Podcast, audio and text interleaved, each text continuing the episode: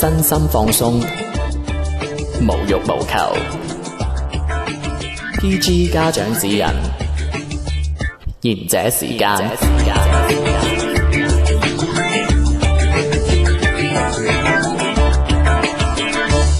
歡迎收聽賢者時間，登錄喜馬拉雅、荔枝 FM 搜索賢者時間粵語節目，就可以第一時間收聽到我哋最新嘅節目內容，誒、呃同埋重溫翻我哋往期嘅節目內容噶啦。喺節目開始之前，我想悼念一下呢個避孕藥嘅創始人阿羅生，羅生，羅生點啊？享年一百零二歲。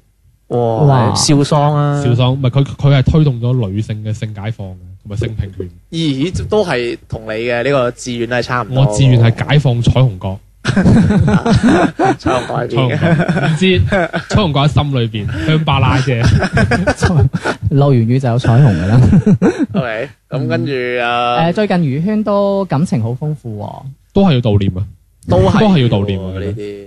唔係因為 我覺得繼呢個綠的事件之後，韓國嗰邊又爆嘅出嚟，就係雙 X 雙 S 啦。係啊啦，咁我哋又決定今日又蹭一下熱點啦。喂，你唔好話啊！嗰件事出咗嚟之後咧，我差啲以為係即係係韓國死咗啲咩領導人啊，集體去哀悼咁嘅感覺咧，嗰啲公眾號啊、朋友圈啊、微博啊韓國都炸咗嘅，好似係炸晒啦，唔係因為我睇到我自己都炸咪啊其嗯實其實其實我覺得佢兩個算係幾襯嘅，雖然我冇睇過部 戲。吓、我覺得唔襯喎。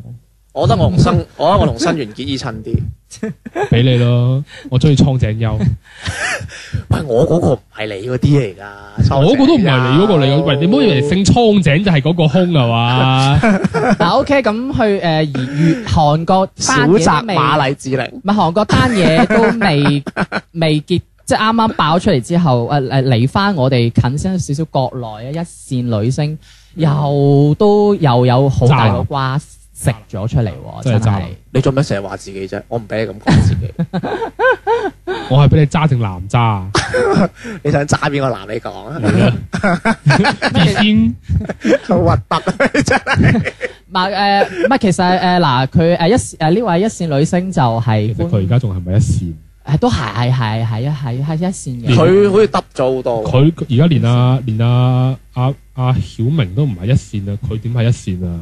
誒佢俾佢俾官方扮完都仲係一唔係咁線，佢都算一線噶嘛，嗰一列啦，咁佢得唔得就準一線， 即係佢就唔係，即係佢官方回應翻就話我們仍是朋友啦，啊，即呢句係咩？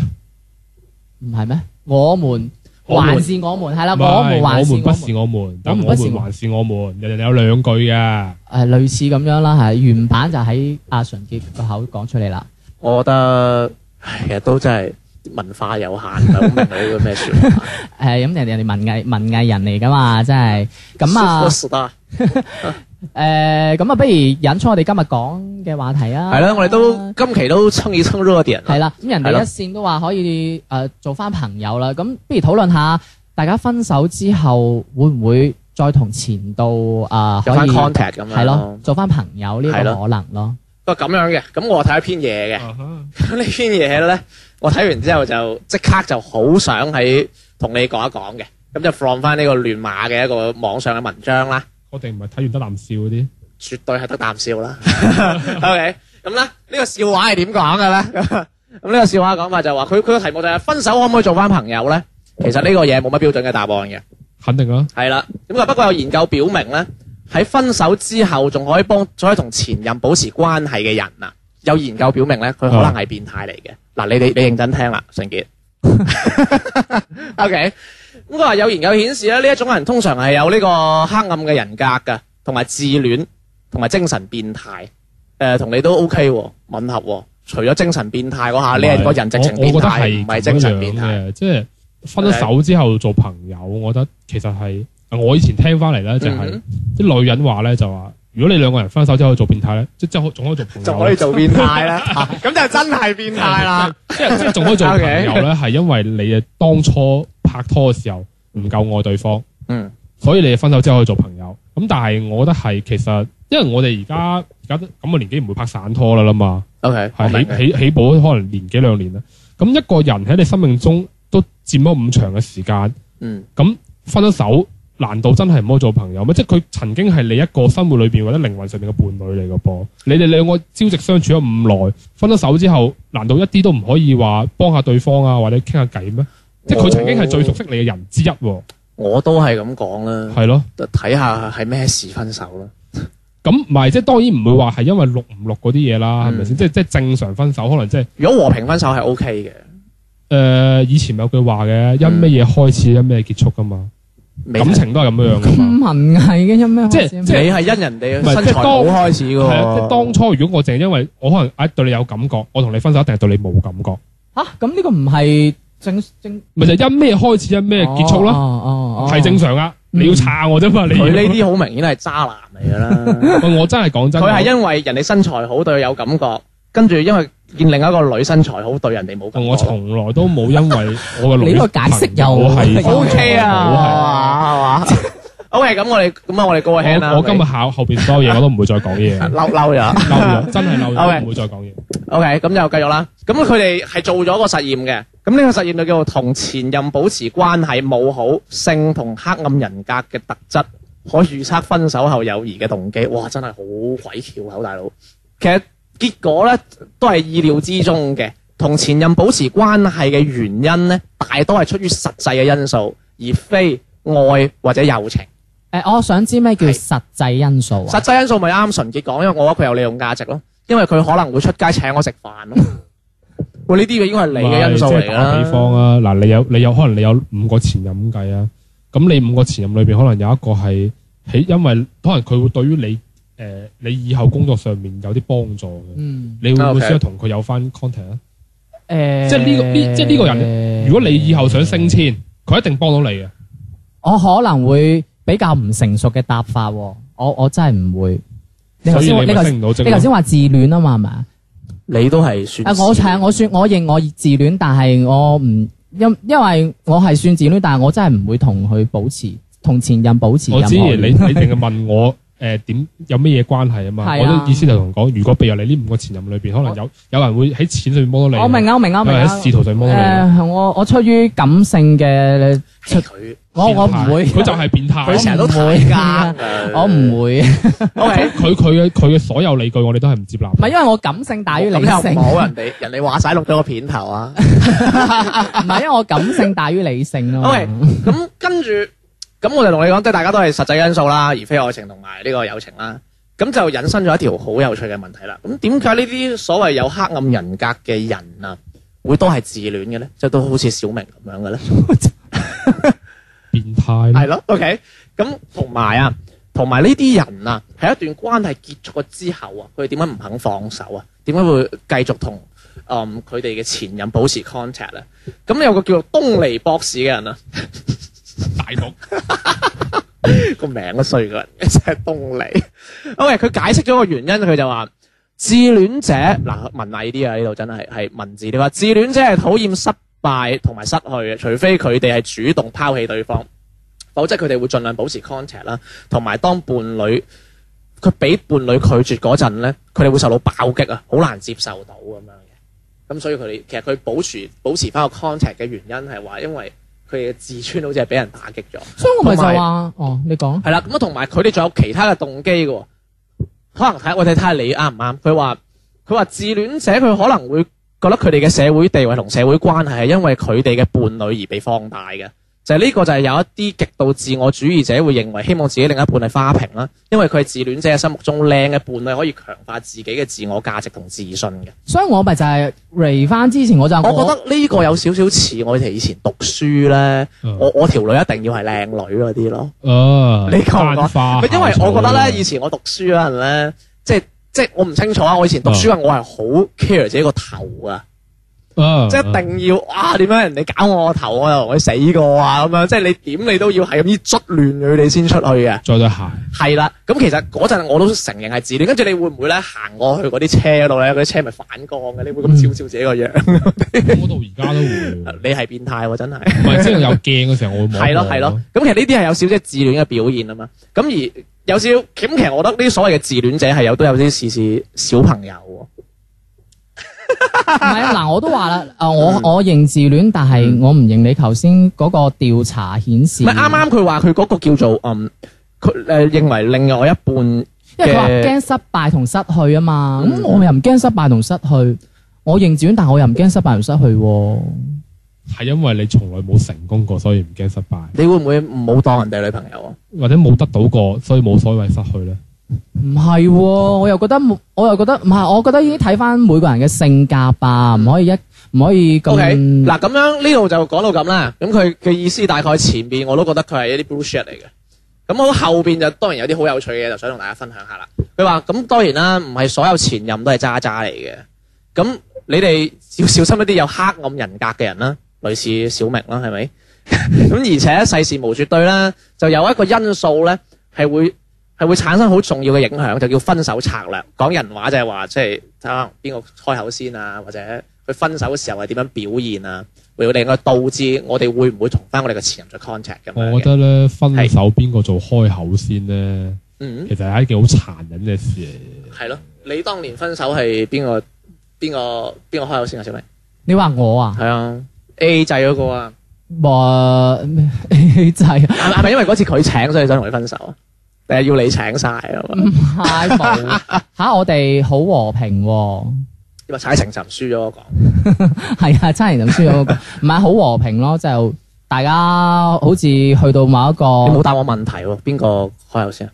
我其實我理解唔到所謂嘅和平分手，即係嗯，我我理解唔到啲係即係好自自然然咁，大家兩個唔聯繫對方就叫分咗手，我係理解唔到呢一種嘅。係咯，我覺得呢種係根本冇叫我拍未過分過拖手，我更加唔知啦。喺我喺我喺我眼中係呢啲係冇叫拍過拖咩嘅。咩先？你你意思係話大家自自然然都係大家都唔就嗰種唔算叫做我我我就覺得你你哋冇拍過拖啊，嚇，咁你當初點起埋一齊你啊？哋兩個有冇交過即係你覺溝得一啊？定要講出嚟。你哋兩個有冇交過溝啊？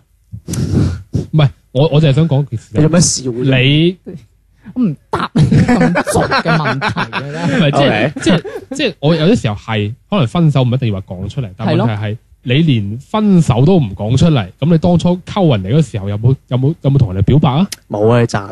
哇！呢個因為呢個又又係直接行過，哇，做我麻啫吧咁啊，咁就得 㗎啦。係喂，誒你你你講到呢樣嘢，我又真係好有興趣喎，因為我以為誒、呃男仔嗰誒、呃男仔通常誒、呃一齊起， 通常都係一齊起埋嘅時候都會唔唔唔出聲，就咁自自然然大家喺埋一我齊。同我女朋友係好自然喺埋一齊自嘅。唔係，即係就算反而係點個樣女覺得自想然要個男嘅講出我覺得點口樣自然都好喎啦，你一定會有一啲誒、呃步驟咯。誒誒咁嘅，我我誒即係我想查一查啊，嗯係咁樣嘅。誒，例如我同你係確立關係啦，嗯，而你作為男嘅，你要係俾女仔一啲行動好或者明確嘅或者我信息同你講一啲嘢，證明嗯我哋確立關係啦。係啊係啊係係啦啊，，咁係啊而男嘅就所謂嘅自自然然咧，其實喺女嘅心目中，我哋係要確立關係嘅，因為當時咧，我係拖我女朋友隻手咧，佢佢問咗我一句，佢想佢哋做乜嘢？係咯，跟住我就同佢講，我話喂，不如咁就咁啦，咁啊， 就我覺得不如做我女朋 友啦，我係有講嘅，所以我就話我係有講喺女性嘅角度，所以你所謂嘅自自然然咧，喺佢心目中可能係你係做咗某一樣嘢，你係確立咗呢個關係嘅。所以我又覺得你所謂嘅自自然分手係一定有個人講先嘅，可能你發開口夢嗱，我咁講啦，兩個人可以自自然喺埋一齊咧，係啦，一定係你前面做咗好多嘢，即係譬如話你不停咁可以約佢啊，啊約佢出嚟食冇錯飯啊，喂，人哋又唔係又唔又唔係卡嘅，點會唔知你想溝佢啊？係咪先？即係只不過係可能你哋去到嗰度啦，個嗰兩個人行越行越近啦，咁啊可能拖下佢手啊，帶佢過馬馬路啊 c l 嗰啲嘢，咁人係哋咯唔反抗你，你當到佢係你女朋友，你可係啊能話你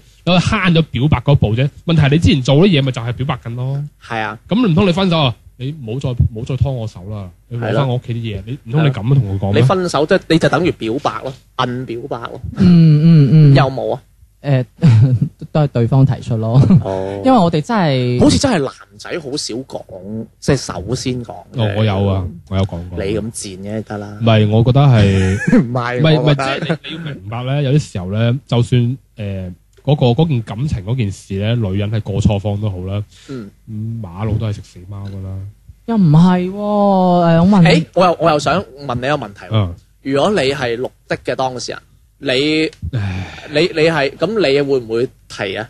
我我會睇啊，分手啦，哦喂，去到嗰個咁，唔係即係即係我我咁講啦，有啲時候唔係話咩，而係即係無論嗰件事係诶咩都好啦，咁有啲時候男人有擔當咯，咪到最後尾大方啲啦，咪你即係你你你你你明明你要俾個機會嗰個女嘅，落即台係鬧階啊，下你，台階話台冇錯，嗯階鬧下你，係因為我又覺得诶，你咪俾佢鬧下你咯。我又覺得開口先嗰個大多數話俾人係壞衰人，係啊，，咁你咪做啊，做埋最後一次衰人咯。你都你都你都衰開㗎啦，即未係好就算過你你你喺呢段過程裏邊，你從來都係被害者嗰方啦，未開 啫，即係你從來都係黃蓋嗰一方 啦。黃蓋。你到最後尾，你可唔可以做一次周瑜啊？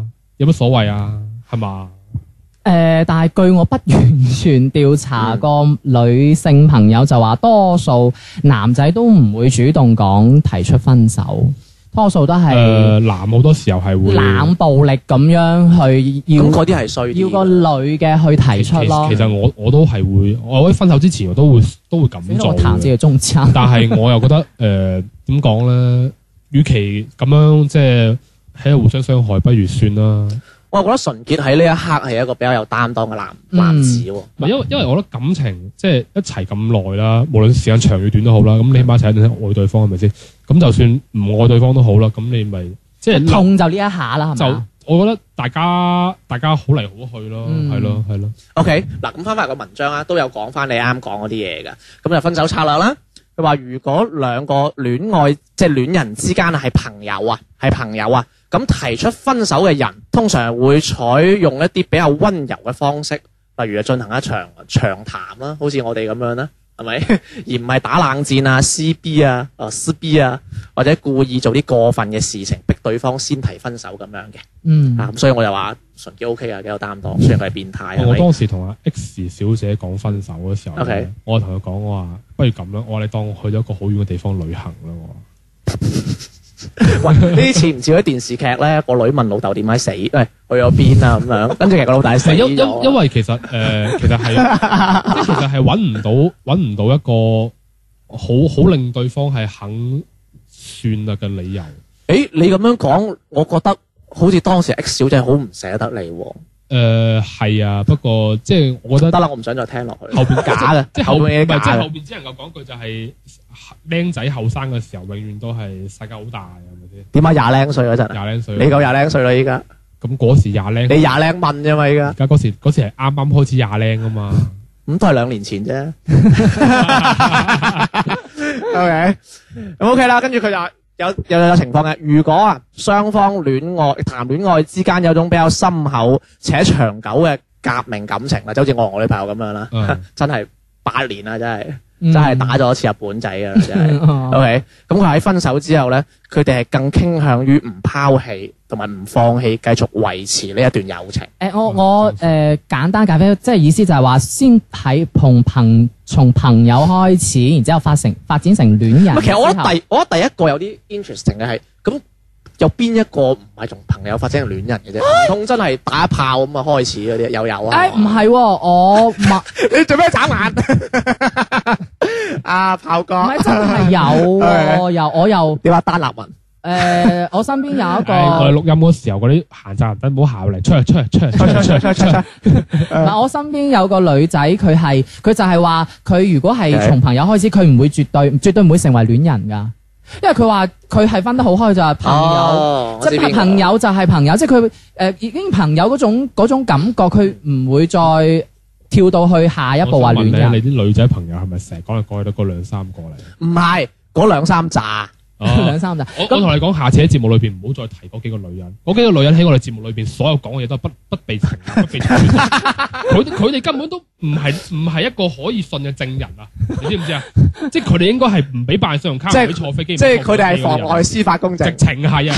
咁佢日日就喺老臉裏邊飲咖啡。唔係，我覺得佢哋幾代表 到。唔係我 Bullshit！嗱，我講翻嗰個誒，我嗰個先。咁佢就話誒誒，能夠成為戀人嘅話，就係即係一一見到面就覺得嗰個係佢就係即刻。我唔相人哋一定啱信，你我唔相信呢啲嘅。人即哋係一佢定唔會話啱你係嘅。由朋友，因為如果佢話由朋友嘅話，佢已經冇嗰種 feel 喂㗎啦，我已又經同你講翻啦，我又同你講翻啦，誒，即係題外話，嗯你會唔會喺自己工作嘅地方揾女朋友？誒，我唔會。我試過你試過試過咁，你覺得好唔好咁樣？誒呃好，但係問題係佢一定唔可以喺我一個辦，即即點講咧？即譬如話我喺 A 部門啦，嗯佢一定唔可以係 A 部門嘅人，哦，係咯，即佢可以係同一棟樓、同一個公司係得嘅。同一個公司，但佢唔好同一個部嗯門，或者最好唔好同一個公司即裏係唔係同邊。一個空間啦，係係啦嘛？嗯我我都係咁樣嘅喎，即係係我點啊我係唔可以即係大家係同事。嗯，同一部門更加唔得，最好唔好同一間公司。原因係咧，我係可能我覺得我以前讀書嗰陣啊嗯，阿爸阿媽唔使咁灌輸，哎呀讀書唔好拍拖啊，好乸西㗎，又又用多啲錢啊咁我又樣，唔所以係就就黑住就話哦，大家係同一個咁樣嘅就唔乜嘢。唔係啊因為我喺工作上邊係比較比較認真人咧。如果哦，如果咁呢個 我又覺得如係果嗰、個嗰、個我嘅女係咯，朋友我覺得會影響工作。嗰個女朋友，如果係冇我錯我上下級咧，嗯我覺得係好容易就會分手嘅，評級都唔好評級都嘅，唔得㗎，都唔得係啊嘅，最好唔好即係你，反正你兩係個啊就算係同事好啦，係啦，你哋兩個工作係冇交集嘅，最好係咁。最好係咁啊樣。因為如果你有交集嘅話，你始終有工作上面嘅拗撬或者係乜嘢，咦你我哋始終難得，都係會乜嘢噶嘛？我係難得咁一致喎。同埋我覺得你你你工作上面即係但係即係講句八個鐘都對住啦，咁你又咁所以你明白點解相送要分手 啦？大家都係講行啊。 係喎，佢哋係因為拍戲而結合而結識，跟住步入呢個婚姻嘅喎。咁咪點啊？我咁講啦， 嗰啲拍戲你拍戲拍完呢個組就冇噶啦嘛，拍戲拍得最多係啊咁但係你，同事呢度拍戲拍得最多係同你。事你拍咁多清宮劇，有冇對邊個娘娘？誒呃啊好多啦，全部都佢佢係。對嗰啲咪都咩字我成咩日字都開，嘅我成日都開記招嘅，你唔知咩？係咪？你係一個壞係咗成嘅日都 人，澄清嘅海啊，好好好你忙。你係壞咗，你係壞咗嘅人啊 嚟。壞係咗。咪 OK，繼續講啊，又打斷我哋衰仔啫。咁啊，佢話如果誒首先革，我講到革命友誼啊，咁樣跟住佢話另外啊，佢話分手由邊個係提由邊個提先啊，都係影響日後關係嘅重要因素嚟嘅喎。咁我哋又睇下啦。咁呢、個呢、個戇居文章就講啦， 如果佢話如果雙方都想散，咁而非其中一方主動提出咧，咁兩個人分手之後繼續做朋友嘅機會性係大啲嘅。名存實亡嘅感情咧，會讓雙方都感到不滿，因此咧，大家都冇咩依賴啊，所以分手快樂嘅。我喺呢一點上面係冇發言權嘅。點解咧？我所有嘅分手都係由一方提出嘅，而且係反正嗯誒，但係你都係有一方提出嘅，不過大家都係唔愛，有冇呢種先？因冇為佢冇嗰日佢都係講，哦，即係都係有一方係唔願意分手嘅。係啊， OK，或者係反正係即係喺我嘅角度裏邊講，我所有喺感情裏邊嘅嘈交都係因為我嘈交。你咧和平分手咧？我啊。嗯，你咪雙方都想散啊？誒、我哋係唔係我哋都有一個唔唔好有一個共識，即係去到一個必位，覺得唔踩係嘅啊，即係去到一個必位就覺得，哎呀，係咪我哋係時候都完啊咁樣？咦，睇嚟你哋好似係搭車咁，我覺得到站啊落係嗰度。咯點解你每次一講起呢件事，你甩晒嘴咁樣？係咯，你你係有啲乜嘢好驚？啊喂，會唔會係啲啲政要嘅女嚟㗎？即係你？我覺得你係每次都誒嗯誒啊嗯啊咁樣嘅喎，咁你咩事係啊？甩晒嘴喎，你係阿姨嚟㗎， 我唔中意啲大 嘅，我唔中意哦，啲你大啊咪你嘅咪俾咗佢聽啊？嚇你。死啊！你俾佢 聽啊！啊你死啊！哦我啲 X 小係咪我識姐 D 小㗎姐未聽過啊，係咪我識唔㗎識㗎，你唔識㗎，你唔識㗎。咁你介紹我識啊？你唔係我好少見到女仔係你出去食飯等自己俾你識錢仲㗎，得了嘅啫，好靚女嘅 咩？好靚女啦。誒佢唔，我覺得靚啊，小明有有要哇！我求。我以為你話唔認黐線啊！你條友你你根本就係硬硬硬腦啊！巔峰啊嘛，你嚇係硬腦係啊！喜係啦，喜馬拉雅咁啊你唔係你唔係嗰啲咩硬協 啊，係硬腦啊！ 喂，佢話男方提出分手時咧，兩個人係更加可以做翻朋友嘅機會仲會大啲喎。誒係咪都係你講噶？你都係你講噶啦。OK，佢話點講啊？佢話佢話嗯有一個一百一百零三個案例嘅研究發現啊。佢話雖然女生喺戀愛關係中經常係付出較多嘅嗰、個，我唔信，嗱、個數據係女生係百分之四十五，男生係三十六，付出一樣都係百分之十呢個九。係歐洲嘅數據啊！你你試下叫你係非洲人啊你嘛，叫佢試下過嚟中國做統統計 O K，佢話但係付出越多，佢哋會感到對方投入得太少啊，關係唔平等啊，所以就越想提出分手嘅。喺呢個 case 入邊佔係三十七點其實好正常啊。 OK 拍拖咪即係拔河咁啫嘛二。。嗯，O K，咁而男生啊喺投入大量之後咧，更加願意去維持呢段關係嘅喎，而提出分手嘅可能性咧，仲會細咗嘅，我覺得唔係，係嘛？即係歐即係歐洲人信唔過啊唔。係即係打比方嗯啊。比如話誒，你同一個女嘅拍拖咁計啊，你談咗好多啊，咁可能到你分手時，你覺得你冇虧欠佢，反而可能灑脱啲，嗯哼，係即係我啊，我我覺得我喺呢個過程裏邊，我付出得夠多啦，我諗佢我諗佢覺得唔啱，因為佢後面係咁講，佢話根據這一點，我們可以推測，在付出較多嘅情況之下咧，男生對被甩呢件事啊，嗯，佢係比女生更缺乏心理準備， 所以在被分手之後，男生會更難接受，自然就很難做得成朋友。其實唔一定㗎。係啊如果我都覺得係，如果你話個男去提出分手，其實有可能係因為個女可能仲中意個男㗎。咁人哋啊，好似係從一百零三件事入邊，我覺得個取量太少誒、嗯啦。我攞我身邊事啊，其實我都有有啲前女友係佢同我講分手啊，咁但係後來係佢哋自己跑翻嚟加翻我微信，做翻好朋友，跟住揾你買玩具，又唔係即係傾偈咯，即係佢哋可能會覺得將一啲佢唔敢同其他人講嘅事同翻我講，佢哋咁有眼無珠啊！佢 哋打啱話啦，啊，都係冇啦。打啱話。 OK，跟住咧，講即係可能佢會覺得係，因為佢同你係經歷過一啲事情咧，嗯佢會信你，佢會同你講咯。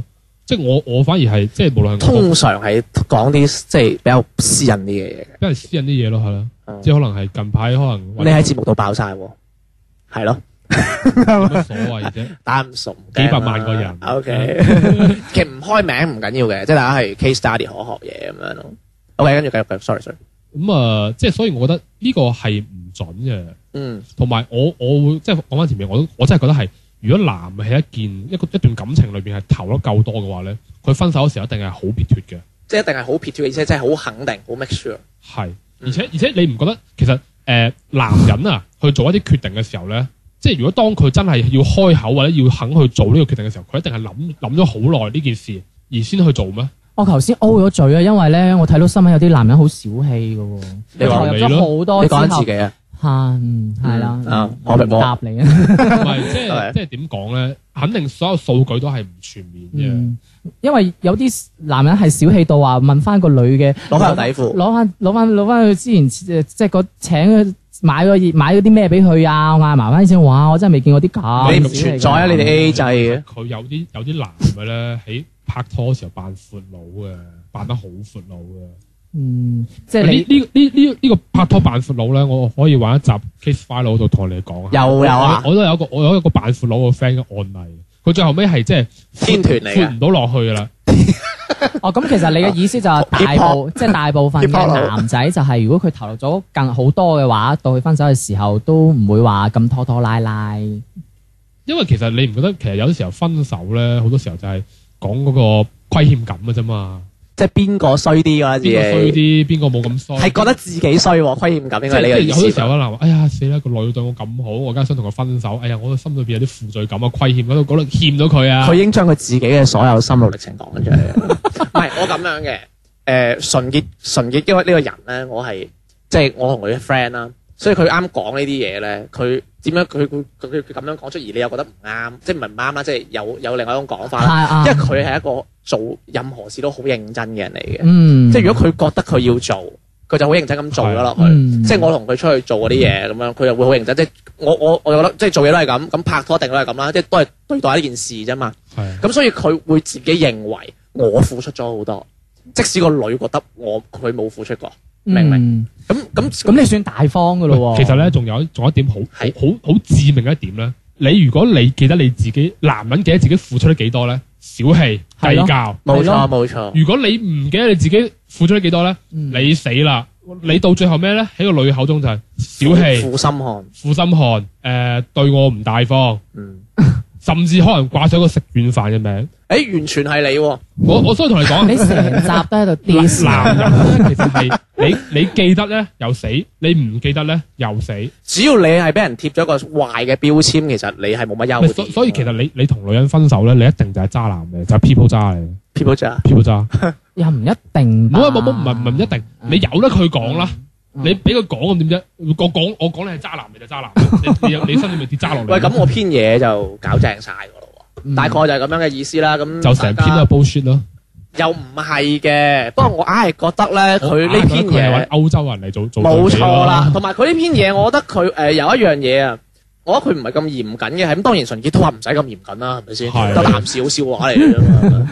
即係我覺得對於男士 bullshit 嚟講，你都係要有啲嚴謹。嗯喂，我覺得佢取量太少啦，取量太少啦，一百零三個故事，我覺得講句唔好聽，純潔都經歷過 啦。經歷咗零三啊零三，冇一百零三，即係我覺得佢取量太少，而佢取量少就會有一種偏差咯，係咪？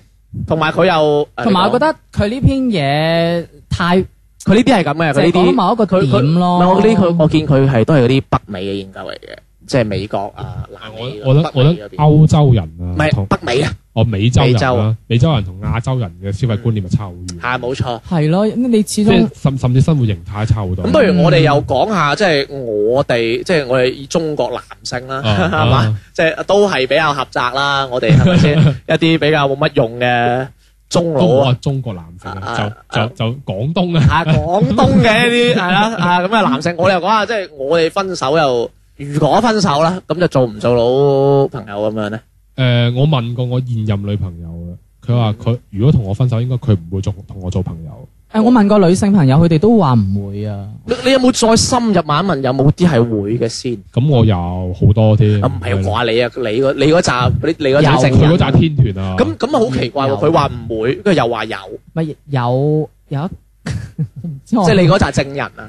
我都話嗰扎證人就日日去老點飲咖啡噶 啦，全部都不可信咧，做假工嘅。唔係冇咁講，咪女人係好矛盾嘅，有一個成日都口是心非有，有一個嘅有啊，有一個有係，但係我因為我講咗，佢就知係邊個。有一個真係有㗎，嚇乜嘢啫係有嘅，係佢可以真係做到我朋唔友。識啊嘛，你講嚟聽啊識。㗎， 你識㗎。我我唔識你我呢一刻㗎唔你識我唔識啊㗎我扯埋你落水 啊！我佢唔識啊佢唔識可以。你你靜影雞講俾佢知，你講乜？你靜影雞講落個咪度，你靜影雞講落個咪度。好好似啊，好似啊，好似啊，集我郵嗰單，我我好似啊，諗住君如姐集郵嗰單嘢。我諗住我耳， 係啊，真係唔係誒，我我都問過佢嘅，我話誒點解你可以做？佢話咁咪睇翻每個人嘅性格咯。佢話你睇你放唔放得開咯。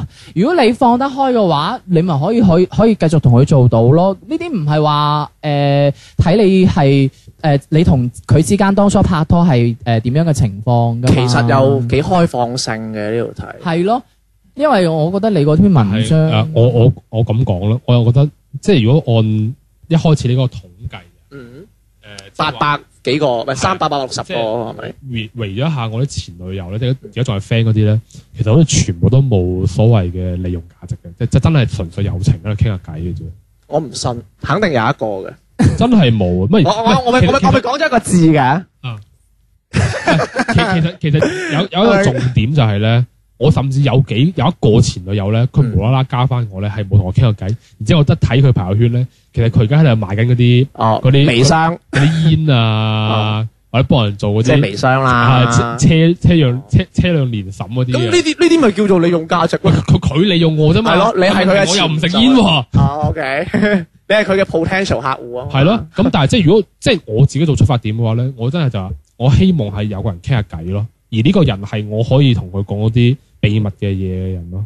你已經有呢個節目噶咯呢個節目淨係講我身邊朋友嘅秘密啫嘛， 喎，唔係你嘅秘密唔啊，係我嘅 秘密。 ，OK，咁你就話你之前嗰啲會加翻你同你傾下偈咁樣。嗯，係啊，哦，因為我問嗰啲就話唔會聯繫，即係唔會刪對方，但係都唔會聯繫。誒，我係冇，我係唔講唔會唔會再同佢講溝通咁樣。我係，冇前度嘅，嗯，咁如你得果現我我現我任我係諗過，如果我同我因為現任即係真係即係假誒設性 broken 咗咁，呃即係我同佢係真係拍咗好耐拖，我拍我即係我拍拖之前，我係同佢同學嚟嘅，即係識咗好啦，即係十即係有有十個年頭啦，十個寒暑咁樣啦。嗯我同佢識咗快廿個年頭，係咯係咯，咁就十個連鼠咁呢一隻咁做朋友就做硬啦，我又識佢阿媽咁嗰啲係咪？啊即係做話做硬嘅，咁即係我我都講過啦，我係真係會借錢喎，即係你都知你現今社會肯借錢喎。即係幾萬嗰啲唔係幾蚊啊！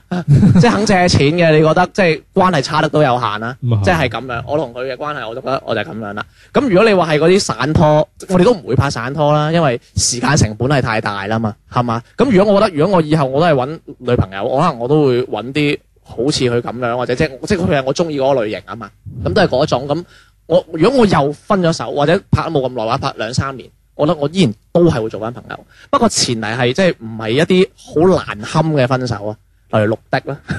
即係嗰啲事係嚴重，即係唔係都唔可以唔嘅，唔可以嘅。不過就誒、呃，其實咧以，直男嚟講，好似唔係太中意人哋你背你咁叛講啦佢。我有一個嗱，我有一個而家嗯我係反咗面嘅前任。係嘅，咁其實我當初同佢分手嘅時候咧，佢係玩到要去自殺嘅。喂，你呢個我可唔可以講一講？即啊係你呢個前任係七擒七縱嗰個嚟嘅，即係仲係邊個？多次唔係嘅。哦唔係唔係唔係嗰個。我唔係 嗰個，OK。誒七 級我同佢拍拖時，我我連廿零歲都未到嘅。唉，算把啦唔。係 唔係，但係咧，佢佢自殺咧，即係嚇呢個佢自殺啊！即係分手就自殺，但係呢個唔鼓吹啊。但係咧，我係未見過人哋嗯咧自殺解手背啊。戒手背， 好明顯佢係啊冇常識喎。佢佢戒佢戒呢度， 我諗副就話你戒呢度點會？你除咗戒斷條手筋之外，你係唔會死嘅。我覺得，因為戒手咁背真係哇，自殘自但係己但真係係唔呢個係啊呢個唔係呢個唔係即係唔係唔係唔係係攞嚟講笑，即係咁後來分真係分手啦。咁跟住其實後邊係做翻朋友嘅。咁但係咧，我點解後來同佢反咗面咧？我係即係我覺得佢係利用我係點樣？佢係一個好早瞓同好早起身嘅人嚟嗯咁幾健康啊！ 嘅。啊係，但我係一個好，啊！你真係，我覺得小明有時真係可以喺一啲人入邊發掘佢優點，但佢係點都 out 到。我係一個好夜瞓同好遲起身嘅人，嗯 又幾健康啫，有幾健康啊？係咪先嗯， 咁咁。二分其實即係等於早起身啫嘛， 咁啊係咪你知唔先知？跟住佢其實佢係知我生活習性嘅，係咁佢係一年都唔揾我嘅，一一揾拍我咧緊拖嗰陣喎，係一年都唔揾，佢一唔係即係反正就係哦唔係唔係唔係即係分分咗手就啫手，OK，一年都唔揾我，一揾我咧，一唔係我喺我就去出到外地旅遊，一唔係咧就係我嗰晚啱好啱啱瞓咗覺冇幾耐，佢可能就四五點鐘打電話過嚟，我知嗰個，一打電話過嚟，我知有個佢喺度 喊喎佢，喊，啊哦原來點幾鐘喺度喊，啊原來嗰個係戒手會嗰個，係啊，佢傾五點幾鐘傾傾傾到六點，跟住要翻要翻工佢翻咯工，跟住啪一聲溝我電話喎，跟 住我人醒咗喎，即係佢當你係一個樹洞，啊係啊，水我泡我試過幾次係水樹洞我我有一次冇錯去海南島旅行。啊嗯佢又五點鐘打電話俾我，跟住我嗰時我我隔離瞓住條女啊嘛，佢話邊個啊？我話邊個啊？哦，你你去廁所傾，你去廁所傾。佢我知佢要講，佢要講半個鐘頭。我廁所咁樣，佢話嗯佢我喺海南島旅行緊，佢五點鐘打電話俾我，佢行咗半個鐘頭，跟住收線。咁其實會唔會係誒呢個女可能對你係唔係好信任？我後來問過佢，唔我話你點解成日打電話俾我喊？冇佢佢佢有少少嘢講嘅嗯，佢話。呃我啲朋友唔肯咁早聽我電話啊，我我我真係我撲你個街嘅話，咁我就可以咁早聽你電話咩？咁我每次打俾你，你都聽啊。係咯，你又聽，係喎，你又聽你要喎，知道咧，以前嘅手機咧仲未有勿擾呢個功能嘅。咁我係一個好醒瞓嘅人嚟嘅，我手機一震咧，我人就醒噶啦，我你醒唔。聽咪得咯。唔係我醒嗰下咧，因為我就個手機放喺隔離，嗯我唔會睇係邊個，我一一 f 就聽嘅喂你好咁樣哦嗰啲。哦咁啊，佢咁你一聽到係佢喊，你冇人扱部電話喎。喂，呢樣嘢你知唔知遲咗幾年啊？哦，唔係你咪直頭唔聽咯，咪由得佢響咯，咁唔得，佢會打到你聽為止。靜音。我我有一次唔知掹去，電池咯，我有一次去咗台灣玩啊，嗯跟住佢嗰陣時候郵箱打過嚟喊，我落機咧換翻卡之後咧，我發覺佢打咗二十幾個電話俾我，就因為我冇聽過電話，我覺得幾堅佢變持。態。總之誒但係呢呢個呢個呢個小呢個呢位女士，我俾個代號佢先 Cry 小姐。 Cry 唔 Baby 係。P 小姐 P 小姐，P 小姐會啊出現喺我哋其中一期嘅 X file 裏邊 O、嘅。 k 我希望大家都善於總結咯，即係誒誒，你拍完拖啊，無論係你衰又好，人哋衰又好，你總結咗一下誒，咪成日都有一句嘅話，一個男士係佢誒前女友嘅遺產，你有冇聽過呢句説話？ 冇啊，係啊，佢就話誒、你你嘅即係反正我可能我係咯，我我一着咩衫啊，都係我女朋友幫我揀嘅。嗯其實我係我即係如果佢翻我係我係我女朋友嘅遺產嚟嘅， 即係我我係計即係即係佢想我變成一個點樣嘅男嘅，我就係一個點樣嘅男嘅。你生活上面係殘疾人嚟噶嘛？係冇錯， 咁所以誒、呃即係大家要善於總結啦，即係話嗯誒呢呢段感情你誒、呃你做得咩係好嘅，咩唔好嘅咁樣嗯，同埋誒，就算做唔做朋友，呢個都係睇翻你每個人嘅性格咯。我不信愛人離開境可變密友，我早有滿城朋友待你醉頭，像情人温柔，怕無端牽動我。難道你前面未夠？我恐怕友情逃不出戀愛獨奏，再嬉笑也難忘記為你怎樣淚流。和舊愛人親近怎獲救？要說。